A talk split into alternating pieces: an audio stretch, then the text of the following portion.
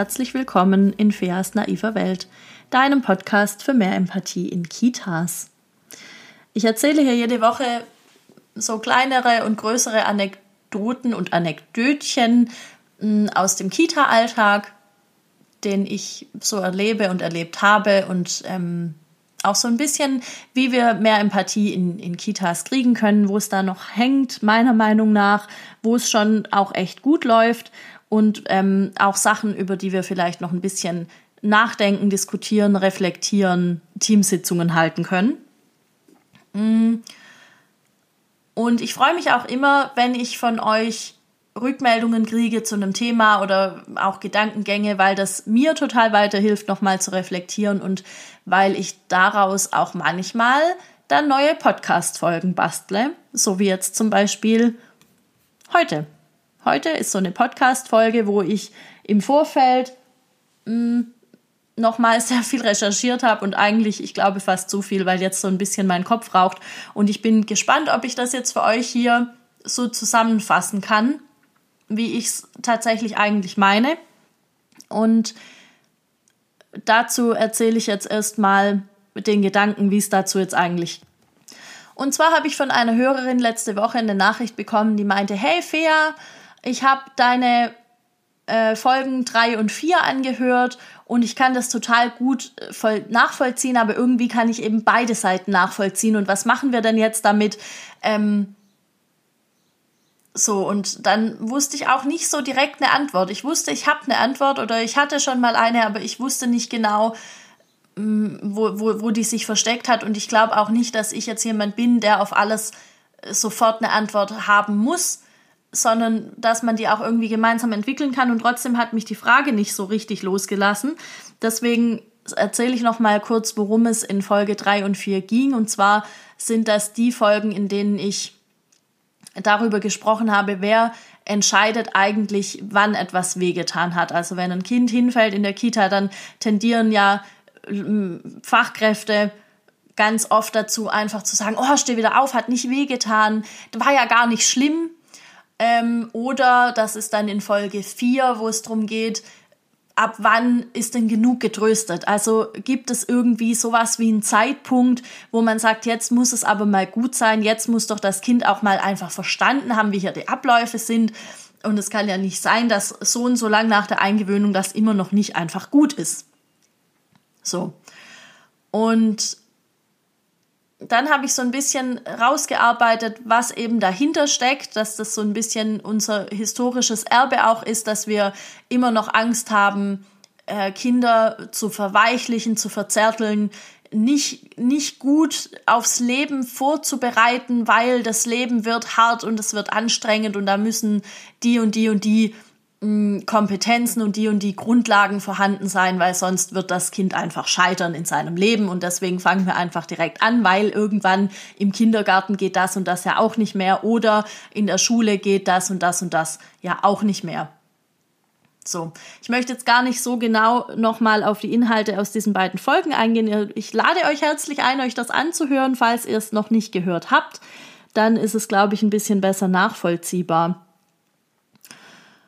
Und äh, was sie meinte, war eben, sie kann beide Seiten nachvollziehen. Also sie kann nachvollziehen, wenn jemand sagt, ich habe da Sorge davor, ähm, dass wir Kinder zu sehr verwöhnen und dass sie dann wirklich dem Leben einfach nicht gewachsen sind, weil, ähm, weil sie nicht weil sie nicht gelernt haben, einfach auch mal hinzustehen oder weil sie, weil sie die, diese, die, die Grenzen nicht erfahren haben, ähm, die man ihnen vielleicht einfach auch manchmal setzen muss oder wo man manchmal spiegeln muss. An der und der Stelle hat jetzt gerade das, was du machst, einfach einen, einen Punkt. Da geht es jetzt nicht weiter.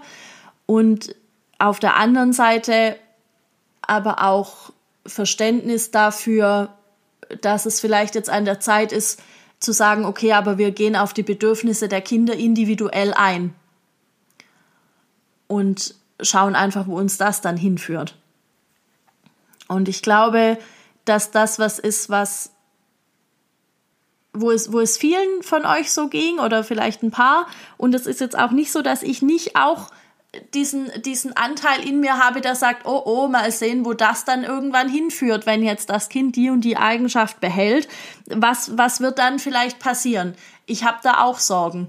Das, es ist nicht so, dass, dass ich da denke, ja, haha, klar, das ist ja alles Quatsch und ähm, Freiheit für alle, so ungefähr. Ähm, aber ich habe da vielleicht noch mal sagen wir so, vielleicht kann ich da noch mal einen anderen Gedanken anfüttern. Sagt man das so? Naja, ich habe so gesagt, also sagt man Mann das jetzt so. Wer immer dieser Mann ist, der immer irgendwelche Sachen sagt. Ich sag's jetzt so. Ich habe also versucht, meine Gedanken zu diesem Thema nochmal ähm, klar zu kriegen einfach und habe mich dazu mit Vorträgen befasst von Gerald Hüther. Ich weiß nicht, wer Gerald Hüther kennt von euch. Das ist einer der bekanntesten Hirnforscher, die wir haben in Deutschland und der schafft es, ähm, immer wieder die neurobiologischen Erkenntnisse mit Praxisbeispielen so zu verdeutlichen, dass es einfach auch jeder verstehen kann und jede. Und so eine der Grundessenzen der Dinge, die er eben immer wieder erklärt, ist, dass Menschen generell zwei Grundbedürfnisse haben und wenn die erfüllt sind, dann ist grundsätzlich mal alles möglich.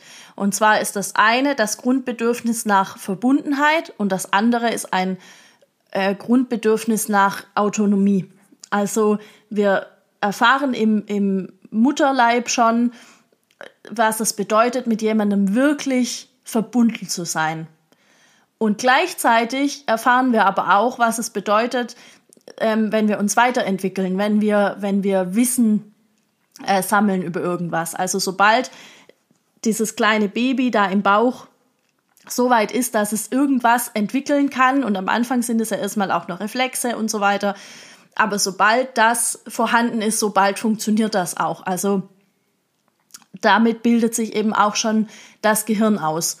Und das bedeutet, dass wir eigentlich dann unser ganzes späteres Leben auf der Suche sind wieder nach dieser Verbundenheit auf der einen Seite und der Autonomie auf der anderen. Das heißt, verbunden sein, irgendwo Wurzeln haben, wissen, ich bin da angenommen und ich bin da so geliebt, wie ich bin.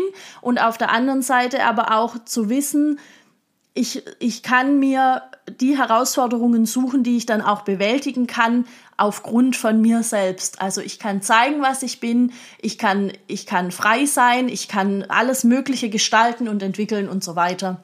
Und im Grunde, wenn diese beiden Aspekte erfüllt sind, führt das zu einer absoluten Begeisterung für alles Mögliche, was wir erschaffen und lernen können. Und das hört so lange nicht auf, bis irgendwann das Kind durch Einflüsse von außen, leider Gottes, gelernt hat, dass es doch nicht so ist das ist dann das Thema mit den Glaubenssätzen, was ich auch schon, ich glaube, in Folge zwei, eins oder zwei, also irgendwann recht am Anfang besprochen hatte, dass Kinder irgendwann anfangen, Dinge über sich zu glauben, im Guten wie im Schlechten. Und hauptsächlich passiert das auch in der Schule. Da es hier aber jetzt nicht um Schule geht und ich da auch nicht so die Fachfrau bin, möchte ich mich einfach auf die Kita konzentrieren und kann hier an der Stelle einfach nur nochmal sagen, lasst uns einfach versuchen zu schaffen, dass die Kinder am Ende ihrer Kita-Zeit mit mehr guten Gedanken über sich die Kita verlassen, wie mit schlechten. Und wie ich glaube, dass das gut funktionieren kann, das erzähle ich jetzt gleich noch, weil ich möchte jetzt nochmal darauf eingehen, was Gerald Hüther sagt, wo das herkommt, dass wir immer noch glauben, dass wir Kinder von außen irgendwie mit Wissen zuzimmern müssen. Und ähm, er sagt, dass das eben der Gesellschaft lange Zeit geholfen hat. Also jetzt, wir reden jetzt auch nicht nur von 100 Jahren oder von 200 Jahren, sondern wirklich von einem größeren Zeitraum. Ich glaube, er spricht sogar von 10.000 Jahren. Ich habe es aber mir nicht aufgeschrieben. Nein, habe ich nicht. Ähm, Genau, also es sind eben diese, diese 10.000 Jahre, in denen das einfach total hilfreich war für Gesellschaften, sich Kinder ranzuziehen, die immer wieder diese Gesellschaft gestärkt haben in irgendeiner Form. Und das war sinnvoll, weil das geholfen hat, hierarchische Strukturen aufzubauen, mit deren Hilfe man dann zum Beispiel Kriege gewinnen konnte oder mh, hm, irgendwelche Sachen zumindest verteidigen konnte. Und jetzt, und man konnte sich dann daraus hervorarbeiten, indem man irgendwelche besonderen Fähigkeiten hatte, indem man zum Beispiel irgendwas Tolles erfunden hat oder so. Ähm, aber insgesamt als, als Menschheit haben wir einen Haufen technologische tolle Entwicklungen gemacht, die jetzt das Leben ein bisschen komplizieren und an manchen Stellen ein bisschen einfacher machen. Aber insgesamt als Menschheit was, was uns als Gefühlswesen angeht, haben wir uns nicht großartig weiterentwickelt, sondern wir haben immer ähm, diese, diese ganzen Gefühlsdinge so ein bisschen unter den Scheffel gekehrt. Weil wir natürlich immer wieder wiederholt haben, dass es nicht hilfreich ist, irgendwie zum Beispiel Gefühle zu haben oder individuell irgendwas zu sein, sondern wir haben gelernt, dass es gut ist, im, im, im Gesamten zu funktionieren, sage ich jetzt mal. Also in, ein, in so einer hierarchischen Struktur gibt es eben keine einzelnen Leute, sondern es gibt nur im Grunde Objekte, die an ihrem Nutzen für die Gesellschaft mh, hm, bewertet werden. Und letztlich ist das das, was wir immer noch mit Kindern machen. Also wir fangen an, dadurch, dass wir eben so ein genaues Bild davon haben, wie, wie das Leben sein wird, wenn die Kinder erwachsen sind, den Kindern zu sagen, du musst so und so und so sein. Und das kann entweder passieren durch, durch ähm, dass wir das tatsächlich sagen, per, also mit Worten, oder dass wir es halt die Kinder auf irgendeine andere Art spüren lassen. Kinder sind ja sehr clever, die checken das schon. Und dann kann es halt sein, dass, dass die dann denken, ah, okay, das hilft mir nicht, dadurch komme ich diesem Bedürfnis nach Verbundenheit nicht nah, dann stelle ich das mal zurück. Und das tut natürlich weh, aber das darf ja auch nicht sein, dieses Gefühl. Also alles weg. Und die Frage ist ja, wie schaffen wir es jetzt, das umzudenken? Weil was, was ich denke, was auch klar ist, dadurch, dass wir jetzt da diese ganzen Technologien haben, ähm, die, die es halt ermöglichen werden, dass Berufe einfach nicht mehr da sind oder Berufszweige wegbrechen, weil das von irgendwelchen Maschinen erledigt werden kann, ähm, das bedeutet, wir können davon ausgehen, dass die Welt, in der die Kinder leben werden, die jetzt Kinder sind, also in 20, 30, 40 Jahren, wenn es den Planeten da noch gibt, ähm, dass die mit einer Welt konfrontiert sein müssen, in, äh, werden, in der es wichtig ist, zu wissen, wie funktioniert Lernen und wie motiviere ich mich auch selber dafür. Und das ist die Sache mit der Begeisterung. Das Wichtigste im Grunde, was Kinder mitbringen, ist die Begeisterungsfähigkeit, also die Freude am eigenen Entdecken, am eigenen Gestalten, auch am gemeinsamen Gestalten mit, mit anderen. Das ist so das Wichtigste. Und ich glaube, wir sollten auch einfach darauf achten, dass wir das nicht zerstören.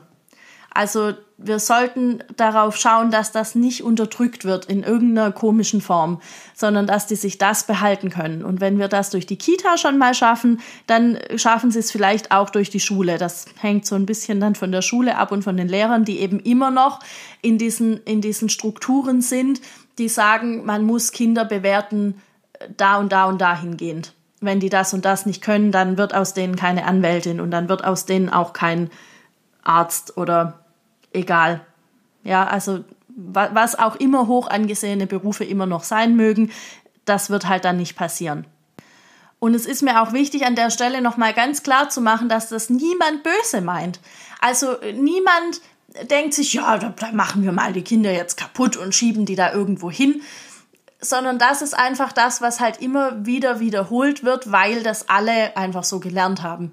Und das ist ja, wie gesagt, also ich meine, wir kämpfen jetzt noch mit Sachen, die aus, der, aus dem Nationalsozialismus kommen, ähm, dann ist klar, dass wir diese hierarchischen Strukturen, die sich da über Jahrtausende angelegt haben, jetzt auch nicht einfach mal kurz ablegen werden. Und trotzdem kommt es eben darauf an, zu schauen, wie können wir das schaffen. Also wenn uns jetzt das nichts mehr bringt. Und wir können ja auch nicht zurück, weil wir können ja nicht die ganze Technik wieder abschaffen. Wir können die Globalisierung nicht abschaffen. Wir können nicht mehr zurück dahin, wo, wo das mal war. Wir können das Leben nicht mehr vereinfachen.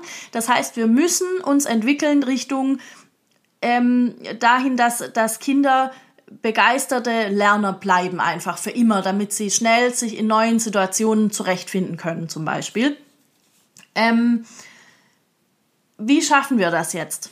Und da gibt es auch ein ganz schönes ähm, Zitat von Gerald Hüther, das ich einfach übernommen habe. Der sagt dazu, man glaubt immer, dass Fachkräfte in Kitas bestimmte Fähig äh, Fähigkeiten brauchen. Die brauchen Kompetenzen in allen möglichen Bereichen.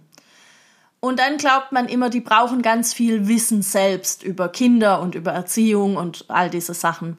Und das ist schon richtig, aber seiner Meinung nach ist noch eine Sache viel, viel wichtiger, die er sehr viel weiter da oben drüber ansiedelt und das ist Haltung. Und zwar die Haltung, dass ich Freude daran habe, die Kinder in dieser Begeisterungsfähigkeit zu unterstützen. Und ähm, dass wir Fachkräfte werden, die das Kind einladen, inspirieren und ermutigen, einfach seine Sachen so auszuleben, wie es ist, ohne ähm, irgendwelche Erwartungen an das Kind erstmal zu haben. Und ich glaube, das ist ein hohes Ziel. Und ich bin mir auch noch nicht so ganz sicher, ob ich überhaupt verstanden habe, was er meint. Aber ich finde das einfach für mich total schön, und ich finde es auch entlastend, ehrlich gesagt, dass ich weiß, ich bin nicht jetzt jemand, der, der von Rechts wegen die Kinder auf irgendwas tatsächlich vorbereiten muss, sondern ich muss eigentlich nur wie immer mich selbst hinterfragen und schauen, welche Haltung habe ich, was, was, was biete ich an den Kindern, was sie sich von mir abgucken können. Weil es ist ja so, Kinder lernen laufen, weil sie jemanden sehen, der läuft, oder sie sehen mehrere Leute, die laufen. Also ist es möglich. Kinder lernen zu sprechen, weil sie irgendwann begreifen, dass Töne übertragbar sind, dass andere Menschen diese Töne auch hören, dass, dass man dadurch sich verständigen kann und dass es, dass es erlernbar ist. Also lernen sie zu sprechen. Und das lernen die ja alles total schnell und sehr rasant. Schnell und rasant ist irgendwie auch das Gleiche, ist egal. Ähm, auf jeden Fall lernen sie das, weil sie das eben am Vorbild lernen. Das heißt, wenn ich jetzt jemand bin, der die, ich bin eine die, also wenn ich jetzt jemand bin, die von sich weiß, was ich im Leben möchte und die von sich aus weiß, mh, hm, wo, wofür ich mich interessiere, für was begeistere ich mich, für was kann ich mich ermutigen, ähm, dann können die Kinder das an meinem Beispiel lernen oder am Beispiel der Eltern. Vielleicht lernen sie es noch viel besser am Beispiel der Eltern, weil ich möchte jetzt auch nicht mich an der Stelle irgendwie so krass ähm, gleichsetzen mit, mit Eltern. Ich glaube, im Leben von Kindern gibt es einfach nichts Wichtigeres als Eltern und wir sind irgendwo auch da. Und wir sind auch wichtig. Und ich weiß auch, dass wir für manche Kinder total wichtig sind, ähm, aber eben nicht für alle. Also ich, da ich weiß, dass hier auch Eltern zuhören, ich möchte euch nicht hier irgendwie verunglimpfen. Ähm, aber generell ist es eben so, dass, dass das was ist, was mir total einleuchtet. Und es leuchtet mir nicht nur ein, sondern ich verstehe das richtig. Also ich, ich kann das, ich kriege wie so ein, so ein ganz warmes Gefühl, weil ich das so verstehen kann, ähm, dass das die Richtung ist, in die ich gehen möchte ich möchte Kinder einladen, inspirieren und ermutigen und nicht jemand sein, der die ganze Zeit einen Deckel drauf hält. Weil ich möchte, und da, da ist jetzt vielleicht das wieder mit diesen hierarchischen Strukturen, ich möchte, dass die klarkommen in dem Leben, das auf sie wartet. Wie immer das sein wird. Und dann, dann ist doch egal, die ganze, was diskutieren wir immer rum mit Wertevermittlung und oh, was die alles brauchen und was man denen alles mitgeben muss. Und eigentlich haben die alles. Die haben alles, was sie brauchen, um in diesem Leben zu bestehen, wenn wir nicht die ganze Zeit einen Daumen drauf halten. Das ist, ich glaube, das ist jetzt hier das Wort zum Mittwoch. Ähm, darum geht's. Und deshalb möchte ich euch da alle einladen, inspirieren und ermutigen, nochmal auch drüber nachzudenken, wer, was ihr eigentlich sein wollt. In welche Richtung wollt ihr gehen und was wollt ihr mit den Kindern? Und um jetzt von da den Bogen nochmal zu kriegen zu dem Erziehungsstil, den ich, der mir so vorschwebt oder den ich auch lebe einfach, ähm, und zwar mich an den Bedürfnissen der Kinder zu orientieren.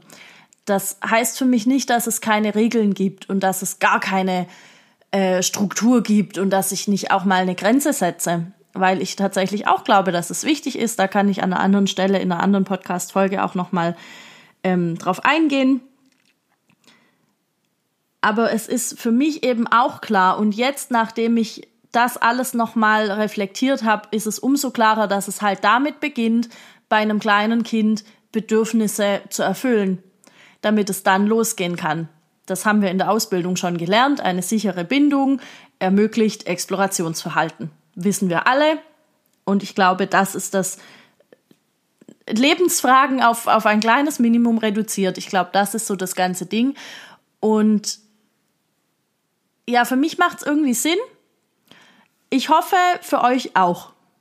Und ich glaube, was ganz deutlich wird, ist, dass es am Ende eben einfach darum geht, das vorzuleben, was, was wir am Ende von den Kindern wollen. Das gilt für Werte und das gilt für den Rest vom Leben. Das heißt, vielleicht können wir uns so ein bisschen diese Wertediskussion nicht unbedingt sparen, aber die auf ein anderes Level heben. Das wäre ja auch schon was.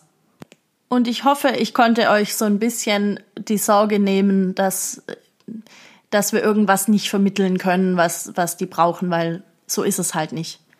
Ich glaube, wir dürfen da alle jetzt ein bisschen umdenken und das wird noch ein bisschen dauern alles, aber ich glaube, dass es, dass das ein guter Weg ist, weil es sich für mich gut anfühlt. Und es ist mein Podcast, deshalb darf ich das ja auch einfach so sagen. Super, ich mag das. Ähm, ja, lasst mir gerne wie immer einen Kommentar da auf äh, Instagram. Äh, der Account heißt wie ich, Fea Finger, einfach eingeben, dann findet ihr das. Teilt total gerne den Podcast überall hin, wo ihr denkt, dass es Leute äh, hören sollten. Mm, es gibt jeden Mittwoch eine neue Folge, immer um 7 Uhr auf Spotify, iTunes, Deezer und äh, ich glaube über Google kann man es finden. Ich weiß nicht, ob es über andere Browser auch geht, aber über Google geht es auf jeden Fall.